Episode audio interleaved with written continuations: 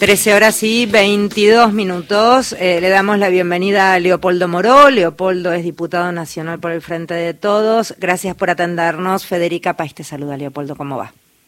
Bien, bien, un gusto estar con vos. Lo mismo. Em, a ver, empecemos por, por, por algunas cosas. Hay, hay, tanto para hablar. Recién en la apertura con Mario decíamos, nosotros terminamos el programa a las 3 de la tarde. De las 3 de la tarde a hoy 13 horas, la cantidad de noticias que hay es una cosa impresionante. Bueno, por lo menos le dan laburo. No, olvídate, siempre digo lo mismo. En Suiza nos morimos de embole, olvídate. sí, acá. Sí, sí, sí. A ver, vamos, vamos por algunas acciones que aparecen como, como directamente a, a tu a tu a tu accionar, valga la redundancia. en primer punto, entiendo que tuviste algún tipo de comunicación con algunos representantes de las Fuerzas Armadas para estar atentos a la manipulación electoral entre de Milley, Bullrich y demás cuestiones que llevarían a línea directa algunas manos más duras de lo que se entiende por el genérico de las Fuerzas Armadas. ¿Es correcto? Bueno, relativamente correcto. Ah, es cierto que eh, después de las manifestaciones de Villarruel y sobre todo a partir de las manifestaciones de Burlich que hizo públicas a través de una carta que envió a los oficiales y suboficiales de las Fuerzas Armadas, en una actitud, yo diría, riesgosa, porque eh, de, de 1983 en adelante todos los dirigentes políticos hemos respetado muchísimo eh, la autoridad del comandante en jefe de las Fuerzas Armadas, que naturalmente es el presidente de la Nación, independientemente de quién sea el presidente de la Nación. Este, nunca eh, un dirigente político, y menos una candidata presidencial, en este caso, se dirigió de manera directa y a través de una carta a los oficiales de las Fuerzas Armadas, sobre todo haciendo consideraciones que en algunos aspectos violan la ley de defensa nacional y además ponen en duda una política de Estado como fue la que se llevó adelante a través de los juzgamientos de los delitos de lesa humanidad. Mm. Pero más allá de esa actitud, digamos, osada, riesgosa, que pretende abrir un diálogo con las Fuerzas Armadas al margen o por el costado de la autoridad del presidente de la Nación, comandante jefe de las Fuerzas Armadas, lo grave es que Patricia Burlich señaló allí prácticamente en coincidencia con Milley y con Villarruel, pero también a la vez en competencia por lo que entienden es el voto de lo que ellos llaman la familia militar y la familia policial, dice que eh, ella va a encontrar una solución para el problema de quienes fueron este, juzgados por este, eh, delitos de deshumanidad. Y la verdad es que esa solución ya se encontró. Fue precisamente los juicios. Sí, yo también preguntaría cuál es el problema que tienen, ¿no? No, no, pero además... Eh, Por eso, digo... A ver, solución ya hubo, y fue una solución en el marco de la legalidad. Se le hicieron juicios con tribunales de la Constitución, eh, pudieron ejercitar su defensa en juicio, cosa que obviamente no pudieron hacer aquellos que estos eh, represores en su momento secuestraron, torturaron y asesinaron, ellos no tuvieron el mismo derecho que tuvieron ellos, no pudieron defenderse en juicio, fueron asesinados, torturados y secuestrados en la clandestinidad. Pero además yo lo que veo aquí es que por un manejo oportunista entre Milley y Bullrich, lo que están tratando de hacer puede derivar en llevar a las Fuerzas Armadas a un enfrentamiento con la sociedad. Cuando estas Fuerzas Armadas que se fueron, digamos, consolidando a través de los años en el proceso democrático, tienen hoy jefes oficiales y suboficiales que no formaron parte de ese pasado, no tuvieron ninguna responsabilidad sobre ese pasado y que han recuperado un prestigio. Un prestigio que actitudes de estos oportunistas ponen en riesgo.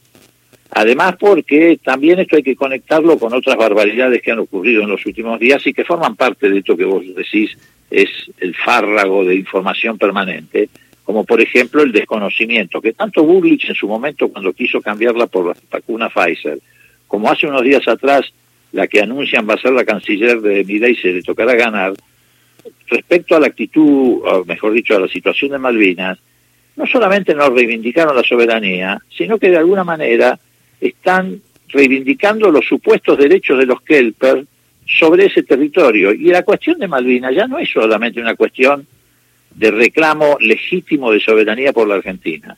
Malvinas se puede constituir en una base de la OTAN en el Atlántico Sur y nosotros no queremos que eso ocurra porque desde que las democracias se restablecieron en América Latina, el Atlántico Sur fue declarado zona de paz en el mundo.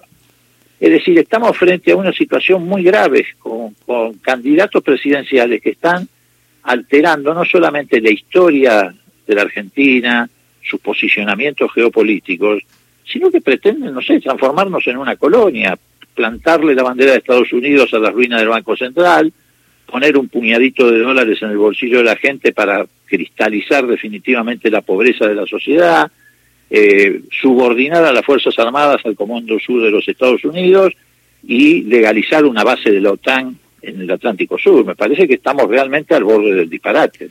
Leopoldo Mario, ¿cómo te va? Eh, coincido absolutamente, pero la pregunta es, ¿hay un caldo de cultivo a 40 años vista como para que estas ideas este, enraicen en la sociedad, en el votante? Eh, porque si no es un juego perverso traer de nuevo para acá lo peor del pasado, nada más que con una argucia electoral, ¿no? No, lo que pasa es que yo creo que esto es más que una argucia electoral. Es un acto de irresponsabilidad electoral o electoralista, no tengo duda pero además detrás de esto hay efectivamente sectores que se encolumnan con la ilusión de que pueden volver a crear condiciones para sostener un plan económico con la represión. Vos sabés que, a ver, Estados Unidos siempre encontró pretextos para intervenir en América Latina. Desde su eh, nacimiento como potencia inventó la doctrina Monroe que decía eh, América para los americanos. Los americanos eran ellos y nosotros éramos América que deberíamos pertenecer a ellos.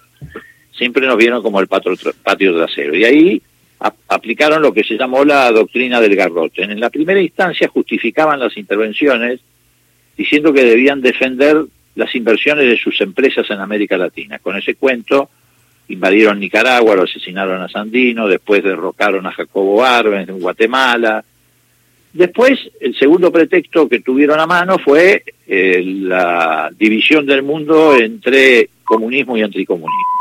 Ahí inventaron algo mucho más grave que fue la doctrina de la seguridad nacional, que habilitó a que las Fuerzas Armadas de los países latinoamericanos derrocaran en dominó a todas las democracias y se instauraran dictaduras que, en nombre de esa seguridad nacional, eh, llevaban adelante eh, lo que denominaban la lucha contra insurgentes. Eso empezó fundamentalmente con el golpe de Pinochet en Chile y de ahí se fue extendiendo al resto de América Latina, con las consecuencias que conocemos. Ahora también ese pretexto desapareció, entonces han inventado lo que llaman las nuevas amenazas. El terrorismo como una cosa así este, etérea, que por supuesto en América Latina no existe, el tema del narcoterrorismo, y, de paso le agregan eh, la defensa del libre comercio y la defensa de lo que ellos creen que son sus propios recursos naturales, de acuerdo a lo que dijo la jefa del Comando Sur de los Estados Unidos, litio, gas, etcétera. ¿Qué quieren Patricia Burlich y, y Milley en coincidencia, porque lo han dicho? Modificar la ley de defensa nacional y seguridad interior que aprobamos por unanimidad en la época de Alfonsín una y en la época de Menem otra, que fue precisamente para ponerle límites a las Fuerzas Armadas y las Fuerzas de Seguridad para que no invadieran la vida institucional y ciudadana de los argentinos. Los dos han anunciado que quieren modificar esas leyes para incorporar que las nuevas amenazas, o sea, para involucrarlas nuevamente en la vida institucional de la Argentina. ¿Por qué? Bueno, porque seguramente en su imaginario están este, pensando que para llevar adelante esos planes económicos que tienen en carpeta de ajuste, de eh, recorte de derechos, etcétera, necesitan o van a necesitar un apoyo represivo. Y esto es muy peligroso. Ya hubo algo así, eh, Leopoldo, cuando encontramos este, el caso Rafael Nahuel, por ejemplo, la situación de Santiago Maldonado, hay la creación de un virtual enemigo interno, como en aquellas épocas. Absolutamente. En este caso, bueno, los mapuches, te reitero, el terrorismo como una cosa etérea, este, Sí, son lo que ellos llaman las nuevas amenazas, porque necesitan, de alguna manera, reitero, un punto de apoyo en ese sentido, porque en realidad el fin último de todo esto es que es trasladar nuestros recursos naturales, nuestros paquetes accionarios en IPF, los recursos naturales del litio, etcétera, trasladarlo hasta estos grupos concentrados que a nivel internacional están pretendiendo saquear a América Latina de esos recursos naturales. Y bueno, para eso necesitan un régimen, digamos, represivo. Por eso en la Argentina hoy, en realidad, no hay tres candidatos. No hay tres candidatos que estén compitiendo. En Argentina hay dos modelos de país. Aquellos que quieren abordar la crisis que estamos viviendo, que es una crisis seria y que podría ser incluso peor como consecuencia de lo que ocurrió a partir del endeudamiento de la Argentina con el fondo, etcétera, que la quieren resolver con violencia institucional y política. Y aquellos otros, como es el caso de Massa, Unión por la Patria, que quieren resolver la crisis desde el consenso político, desde un gobierno de unidad nacional, preservando la paz social, este, preservando la convivencia democrática. Esta es la verdadera opción. Eh, estamos hablando con Leopoldo Moró, diputado nacional del Frente de Todos. Te llevo a la actividad que van a tener hoy para cerrar, eh, Leopoldo, a las 17 horas, junto con el gobernador Axel Kisilov. Eh, estarán inaugurando el Ateneo Raúl Alfonsín en La Plata, ¿es correcto? Así es, efectivamente. Hoy vamos a concentrarnos en La Plata, aquellos que reivindicamos los valores del irigoyenismo. Va a haber muchos dirigentes importantes, pero sobre todo va a haber muchísimos militantes de la propia ciudad de La Plata, de las distintas seccionales tenemos un mensaje que hemos recibido este, grabado de Ricardo Alfonsín, donde expresamente manifiesta su apoyo a la candidatura de Sergio Massa, obviamente la de Isilov y a Julio Laque en La Plata. Este, también envió un mensaje en el mismo sentido Santoro. Va a haber ex legisladores, ex intendentes del radicalismo de la provincia de Buenos Aires, el ex presidente del bloque de diputados durante dos periodos de la eh, legislatura bonaerense del radicalismo. Porque bueno, digo, vuelvo a lo mismo, este, estamos frente a un dilema que no admite demasiadas dudas. O construimos un país a través de la unidad nacional, del acuerdo, del consenso político, como se construyó, a ver, ¿cómo se salió de las grandes crisis en Argentina? Para no irnos al fondo de la historia. En el 2001 se salió, para decirlo con todas las letras, a través de un pacto, un acuerdo, como lo quieran denominar, entre Alfonsín y Valdés y ahí salimos de esa crisis. ¿Cómo avanzó Néstor Kirchner y Cristina para ir resolviendo los problemas de los argentinos? A través de lo que se llamó la concertación. Ustedes recuerden que incorporó casi la mitad de los gobernadores radicales de aquel entonces a su gobierno, a punto tal de que uno de ellos fue candidato a vicepresidente con Cristina. Bueno, ese es el camino. El otro, el que proponen Milley y Burlich, es el camino de la represión, de la violencia, este, del espionaje ilegal, de la participación de las Fuerzas Armadas en la lucha contra no sé qué. Este, y bueno, ahí está la opción que tenemos. Y por eso este acto hoy de La Plata refleja esa, esa realidad. Yo estoy seguro, porque lo tengo, digamos, medido en la medida en que todavía uno conserva relaciones con ese espacio que es el radicalismo, que en el radicalismo va a haber una rebelión en la granja. No van a acompañar estos planteos, ni de Bullrich ni de Milei.